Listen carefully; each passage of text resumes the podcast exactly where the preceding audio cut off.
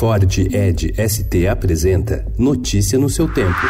Caderno 2. James and I have just been very close through the years and always had a very open dialogue. And what he was after with this one was really intriguing for me as a man, as a dad, as a son. And off we went. Um olhar de admiração aparece no rosto de Brad Pitt quando ele ouve James Gray falar. O ator e diretor visitaram Washington para a estreia de Ad Astra, que entra em cartaz nesta quinta-feira no Brasil, um filme de ficção científica em que ele vive um astronauta enviado a Netuno para resgatar seu pai, que supostamente está morto. James Gray concebeu seu longa em 2011, mas deixou na gaveta até Pitt produzi-lo em 2016. O filme mudou muito nos anos seguintes e se tornou tanto uma meditação sobre a desilusão da meia idade como um olhar especulativo sobre o futuro na era espacial. Já não há mais trevas, não mais a escuridão.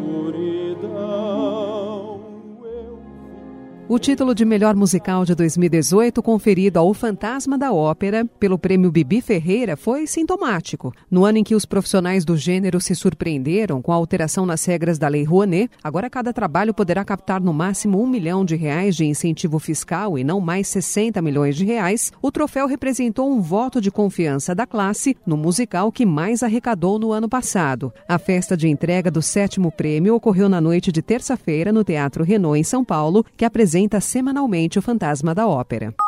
Eu só quero é ser feliz, andar tranquilamente na favela onde eu nasci, é, e poder. O Espaço Favela, nova área do Rock in Rio, que terá mais de 30 apresentações durante os sete dias do evento, 27 a 29 de setembro e 3 a 6 de outubro, reservará espaços para que 18 empreendedores mostrem e vendam seus trabalhos para o público do festival, todos eles com origens em favelas no estado do Rio. Alvo de críticas nas redes sociais, o espaço ganhou a defesa de alguns líderes de projetos sociais e culturais com sede em favelas no estado do Rio de Janeiro.